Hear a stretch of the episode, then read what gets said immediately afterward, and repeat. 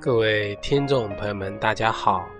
欢迎收听由荔枝电台独播、浩然居士讲述的《黄帝内经与养生智慧》节目。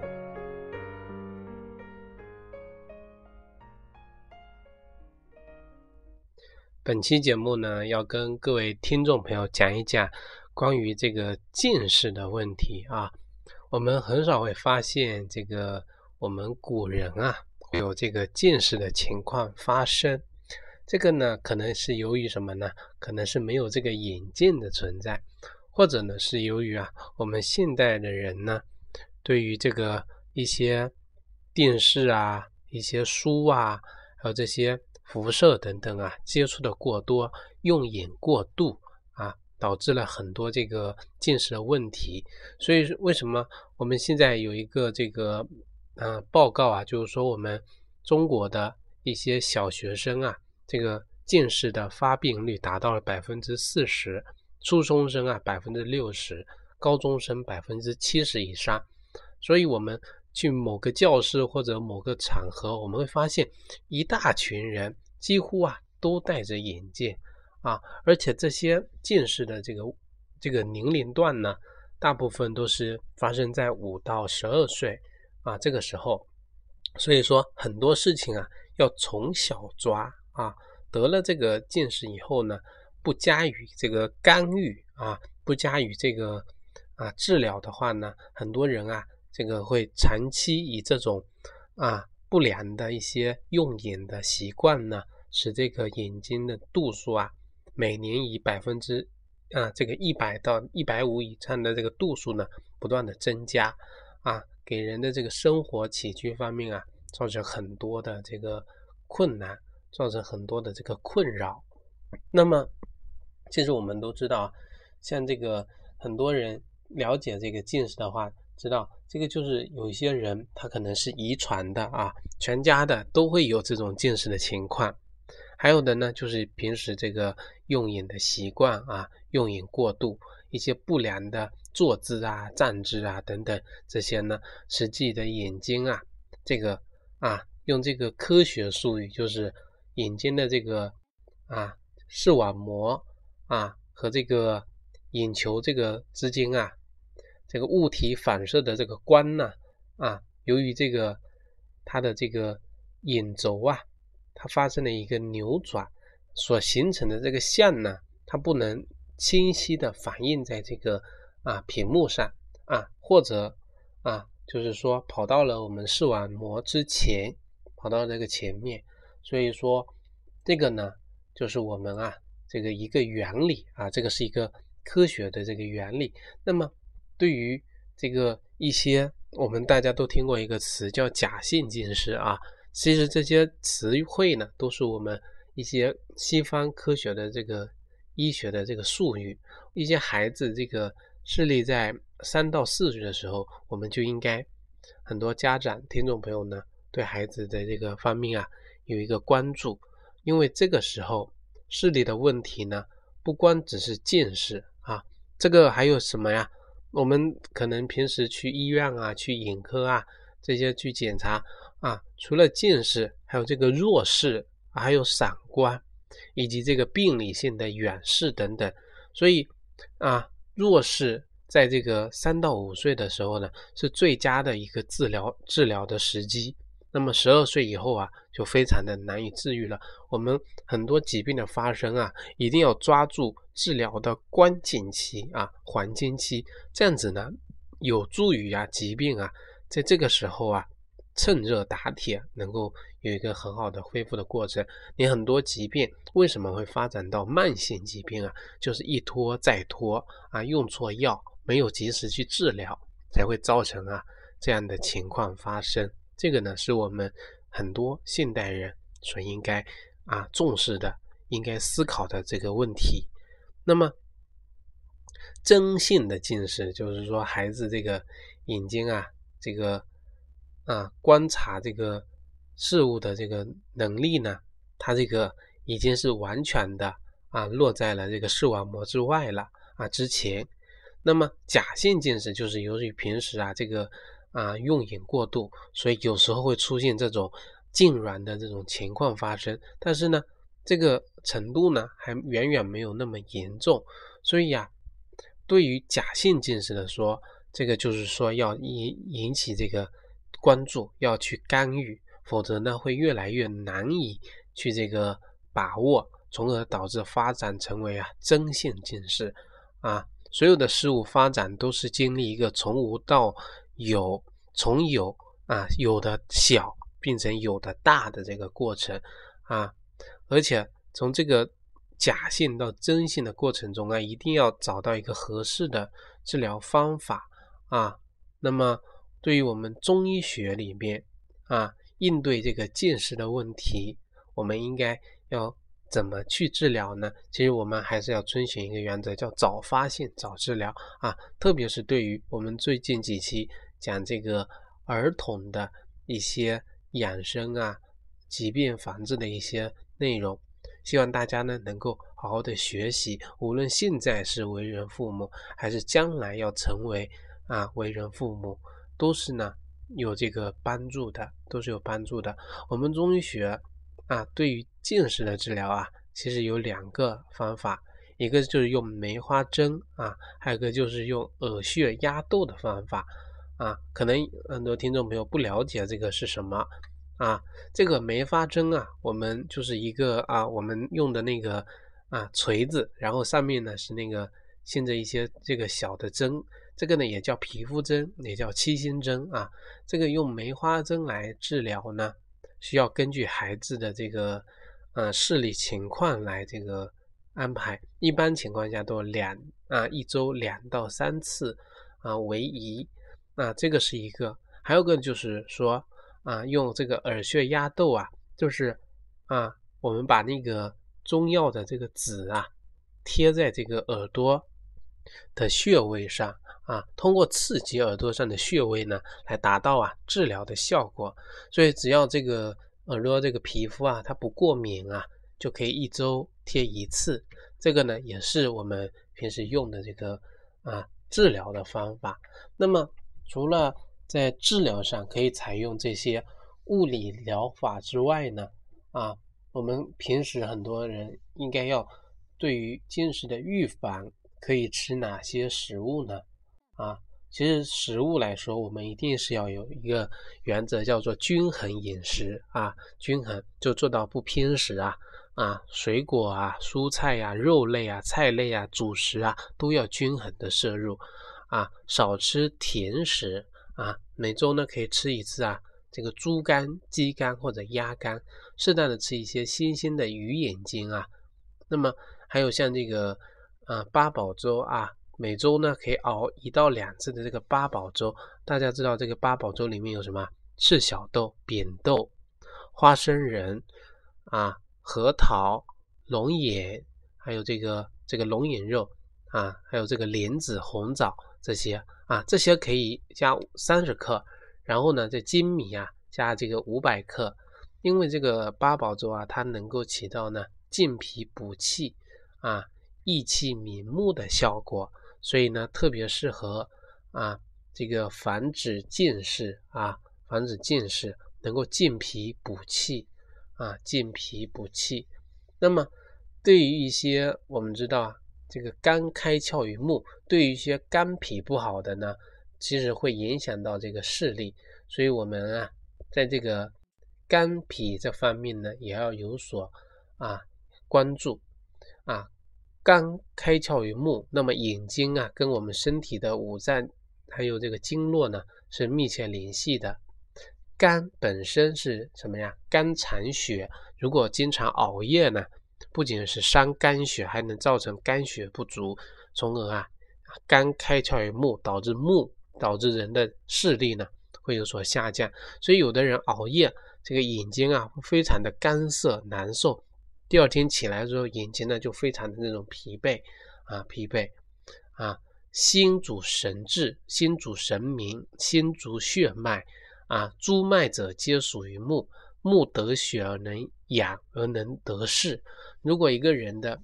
啊心的阳气不足呢，那么对这个血的这个鼓动能力啊就弱了啊。我们的心就像一个泵啊，它能够帮助我们血液这个流通啊，起到一种动力。那么人的这个心血啊，血液鼓动能力弱了，这个视力呢，自然啊也会不能得到濡养啊，不能得到濡养。那么目啊不能得到血的濡养呢，也会造成啊这个视力方面的影响。这个是从肝跟心，还有一个就是脾呀。我们的脾胃是后天之本，是什么呀？是气血生化之源。你有血，你血哪里来呢？是由我们的脾胃，是我们的造血啊，这个脾胃来产生的，它是气血生化之源。我们吃进去的食物，经过胃的消化啊，经过胃的消化，转化为这个水谷精微。需要通过我们的脾的运化，脾的运化传输到我们的各各个这个什么呀？各个这个器官，各个那个脏腑，传到各个这个脏腑，由脾进行运转。脾呢，运输我们的精气啊，有一个方向就是向上走，上穿于我们的目啊。而肝胃呢，是入我们的脾呀，啊。那么我们吃过多的甜的食物，刚才讲了啊，吃过多的甜的食物呢，就容易啊调动我们的这个脾脾气，从而导致伤害我们脾胃啊，这个呢也会影响到我们视力的啊这个程度。所以这个是从另外一个角度啊，一个是说要养好脾胃如何做，还有就是脾胃啊少吃甜食啊，伤少伤害我们这个脾胃之气，这个呢。都是对于啊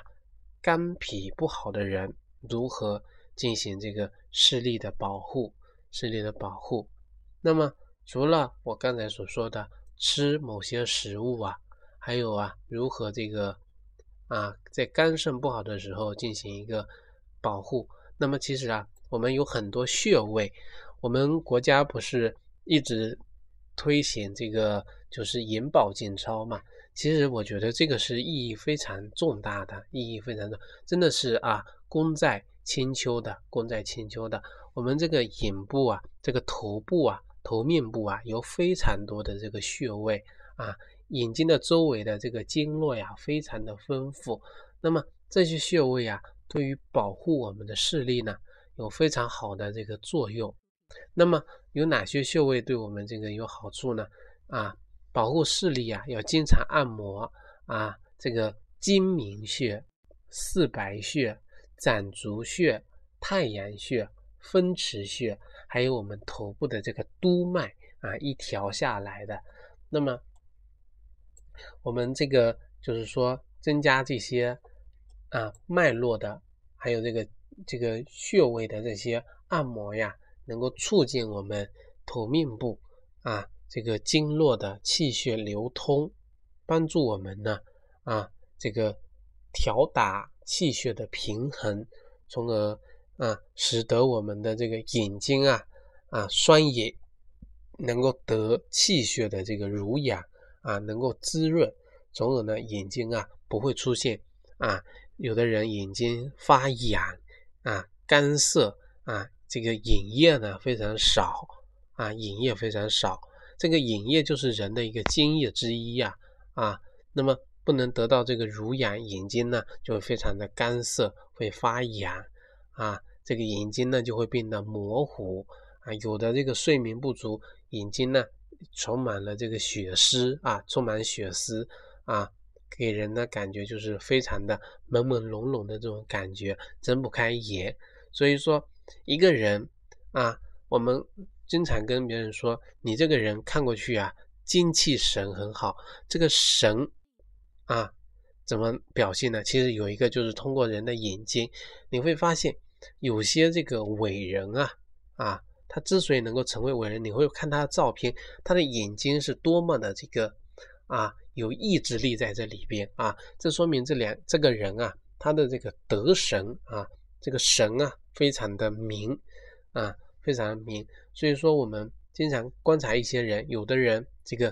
啊，整个脸色暗淡啊，双眼无光，那么这样的人呢，他这个身体状况肯定是不好，那么就干不成什么大事情啊。而有的人，他这个双眼炯炯有神啊，有这个成语叫炯炯有神啊。有个人啊，双目啊非常的明亮啊，给人呢这个非常的精神，这个神啊就有了，就得神了啊。这样的人啊，精力充沛，做事情呢有干劲啊，所以能够做成一番这个事业。因此啊，我们通过观察一个人的眼睛啊，这个跟什么呀？这个很多说这个啊相命的啊这个学问里面啊，都是跟我们这个是有联系的啊，有联系的。所以我们要啊多关注这些这个方面。为什么别人会有这样的说法在这里面？我们要找根据啊，我们要找这个理论啊，是不是这样子的啊？有的是骗人的，有的是啊有这个理论的依据在这里面的。我们是可以啊找到这个原有的，所以这个是我们需要啊注意的地方啊。这是跟各位听众朋友呢所讲的这些。那么对于一些孩子啊，我刚才讲了啊，什么会造成这个近视呢？一个就是遗传啊，遗传。其实还有另外一个就是我们遗传是先天的，还有一个就是我们用眼习惯的问题啊。所以说啊。对于保护一个人的视力啊，特别是小孩子，因为小孩子就是一个啊习惯养成的过程啊，那么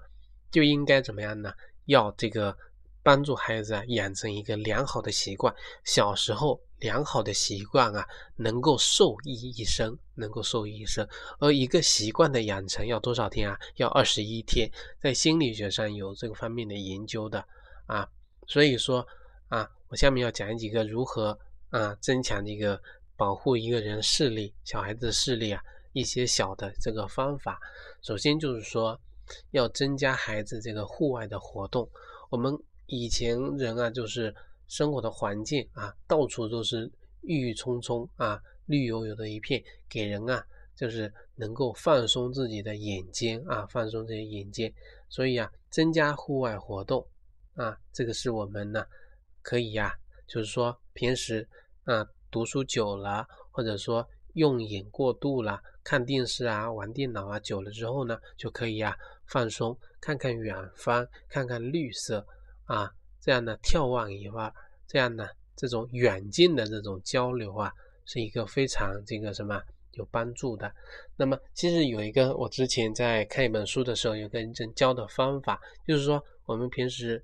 看完书啊，比如看了这个二十分钟了，那么拿十分钟过来休息。那么你怎么做呢？就是说你站到这个窗户的前面啊，窗户不是有四个角嘛？那么你就绕着这个四个角在那里转圈，看这个四个角，从这个左上到这个右上，然后到这个啊右下，然后再到左下。这么转圈，顺时针看，然后再呢逆时针看，这样看这么几分钟，绕着看，这样子有助于让眼球啊转动起来啊，眼球呢转动起来。